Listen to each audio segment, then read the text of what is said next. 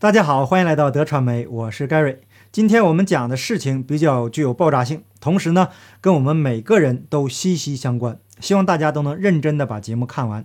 昨天呢，朋友给我发了一段录音，是中国一名具有良知的传染病博士，他在疫苗公司工作，掌握大量的关于病毒和打针的相关的重要资讯，但是始终投诉无门。好消息是，他与一名法律工作人员的对话的录音被曝光了。原版录音全长二十九分十三秒。那在听完了两遍以后，再次被震撼到了。那过去我在节目中说的很多内容，再次得到了验证。为了节省大家的这个时间，我把录音中最关键和重点的部分跟大家做一下总结跟分享。好，我们正式开始今天的节目。前段时间一段录音火爆全网，是哈佛大学燕京学社研究员黄万胜在私人聚会的录音。他在录音中是这样形容中国当下的疫情的：第一，中国老百姓怕死；第二，中国做官的怕丢乌纱帽；第三，中国的专家不敢承担责任。就这三条，把中国的疫情搞成现在这个样子，请大家记住这三条，后面我们还会用到。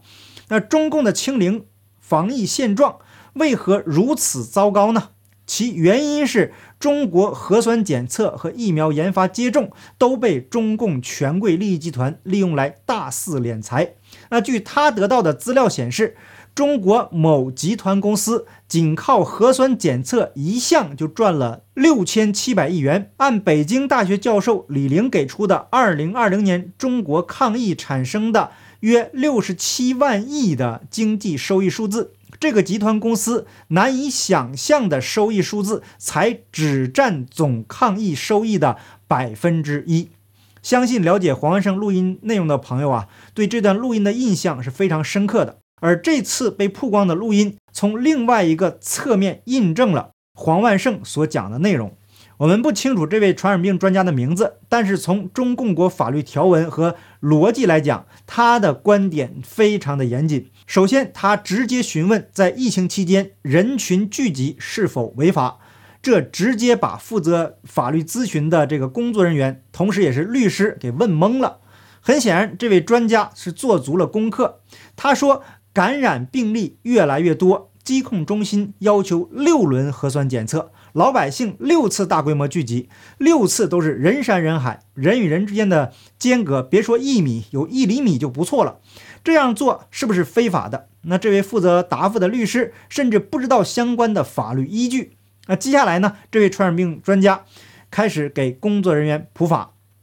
他说，《传染病防治法》相关规定说得很清楚，首先要划定疫区，传染病防控一定要划定疫区，没有划定疫区，那不就乱套了吗？所以有几个街道是疫区，在疫区范围之内，你可以全员检测，这是有法律依据的；非疫区你就不能够全员检测，而是自愿检测。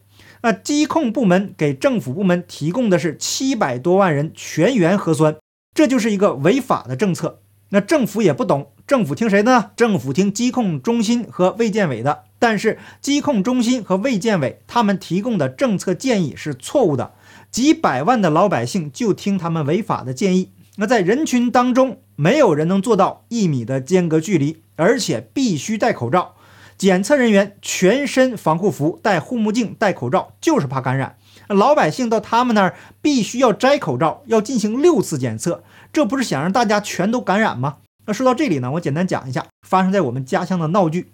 前段时间呢，我们老家也是左一轮右一轮的做核酸。当时啊，这个东北的天气非常的寒冷啊，路面又非常光滑，结果很多老年人在做核酸检测的路途中呢就跌倒了。我家亲戚呢又因此摔伤住院。更让人无语的是，我们家乡那地方一年多以来就一个病例都没有发生的这一切不幸，它都是人祸。那我们继续看这位专家是怎么说的。他说，国务院有三种采样方式，一种是鼻拭子，一种是咽拭子，就是捅鼻子、捅嗓子，还有一个是测痰液，而痰液的病毒含量是最高的。那根据他的专业知识来说，进行六轮核酸检测，就是怕测不准，有的一次测不出来，有的测十次才测出来，而测痰液这一次就能测出来，而且这个准确率非常高，比例高出百分之三十以上。那如果大家都事先准备好痰液，到了检测点也不用摘口罩了，这样就能减少被感染的风险。那话说到这里的时候呢，工作人员已经被说服了，并且建议这位专家到相关部门反映情况。他说，三月初已他已经开始反映情况了，结果到月底还在办理中，也就是说没结果。那工作人员建议他通过法律来维权，这位专家说他不想维权。我个人认为啊，这位专家是个明白人，但有些事情又不明白。他知道中共国维权是跟造反的待遇差不多的，他不知道的是，测六轮核酸是利益集团为了从中获取更大的利益。那如果一次就测完了，那还赚什么钱呢？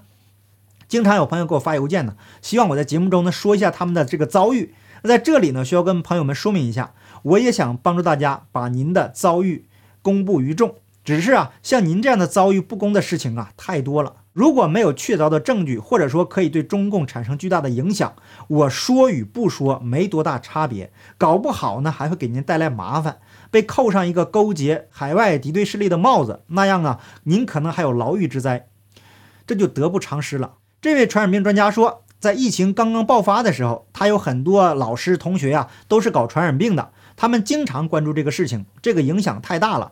当时他们就发现，这个病毒它不是来源于自然界的病毒，非专业人士是不知道的，普通人都以为它是一个像感冒一样的病毒，而这位传染病专家认为，这是一个来源不明的生物武器。那根据中国的疫苗管理法是不能研制和生产疫苗的，也就是说，这个疫苗全国已经打了几十亿人都是违法的。那他们当时是最开始关注打针的问这个问题的，他们全家老小都没有打，因为它来源不明，这是第一点。那第二点是一个普普通通的疫苗研发都要十年以上，久的十年都研究不出来，而现在的口味的疫苗不到一年，全世界都推出来了。那搞专业的都知道，疫苗的保护率不在百分之九十以上就不能够出厂的。那就在实验阶段呢，实验室百分之九十的保护力，在真正的真实世界里应用能达到百分之七十就不错了。而世界某组织，也就是谭书记那个组织，那这个组织就不能明着说了，只要提到，有可能就被黄标。那某组织为了快速的推出这个口味的疫苗，直接把它的保护力降到了百分之五十。当时这些搞医的就在骂。但是没有渠道，老百姓根本就不知道。那为什么这东西推得这么快？他直接把标准给降低了，而且世界某组织还控制了我们几乎全世界的卫生部。现在大家打的这个疫苗，它的第一粒扣子就错了。首先，病毒来源不明；第二，保护率根本没有达标；第三个，毒副作用未知。那中国的疫苗是灭活的，国外的是 mRNA 疫苗。不只是国外死很多人，国内也有很多，但是国内没有人报，因为疫苗管理法规定，当老百姓打完针之后出现了严重的不良反应，要报备给疾控中心，疾控中心再往上报，这里就问题就比较大了。那疾控中心就说它不是疫苗的副作用，很多人打了针之后上午打，下午就死了，那这样的人太多了。那说到这里呢，请朋友们思考一下，香港为什么香港就那么多人？离世的案例呢？那他说，有的律师在办案的路上就牺牲了，还有三百多个民警突然牺牲，没人去查。有这样一个数据：去年中国全年的人口增长只有四十八万，而以往的话都是接近千万的增长。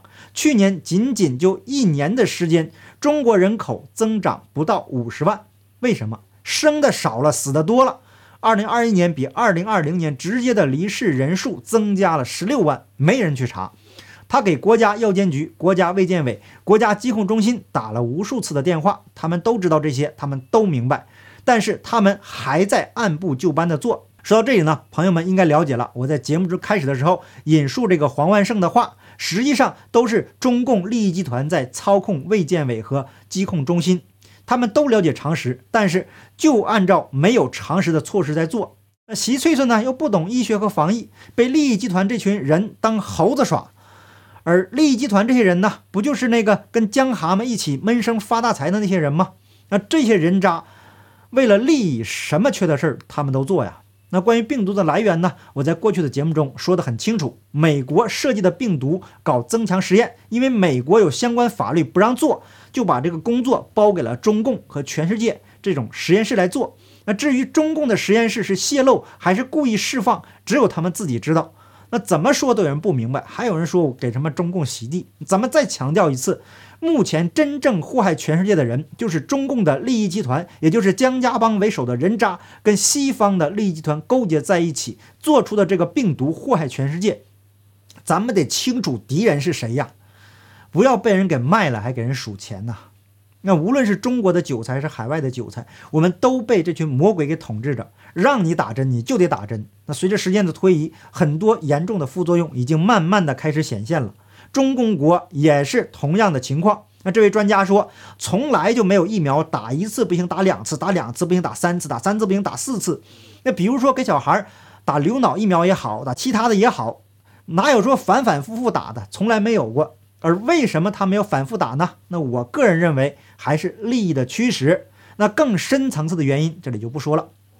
工作人员这个时候有点害怕了，就问这位专家：“那不是增强针吗？”那这位专家劝他说：“不要再打了。”他的同学的妻子在北京医院做内勤，当时他们就跟他说：“不要打，不要打。”那他们没听，因为他不是大牌的专家，没有那个权威性。结果他同学要二胎，六个月的时候啊，胎儿已经塞裂。他们夫妻非常的健康，现在后悔了，只能做掉。那他的直系亲属有三个打完针之后去世了，没人认为是跟打针有关系的。那到网上去查，好多白血病的，好多癌症的。那去年癌症离世的人数有三百万人，口味的病毒都说没那么严重，没人去关注去年一年中国到底感染多少。他查到的数据是，整个二零二一年全国一共感染一万五千人，就一个人离世。而因为癌症，中国去世的死了三百多万。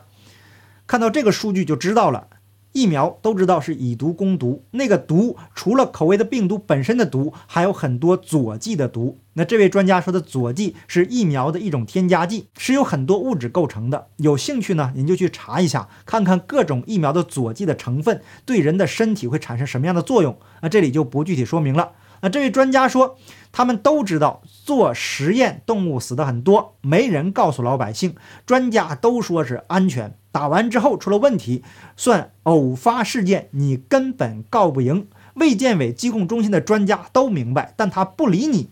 他们给政府的建议还是多打苗，全员去做核酸。给政府部门打电话，政府听谁的呢？当然听专家的，他不听老百姓的。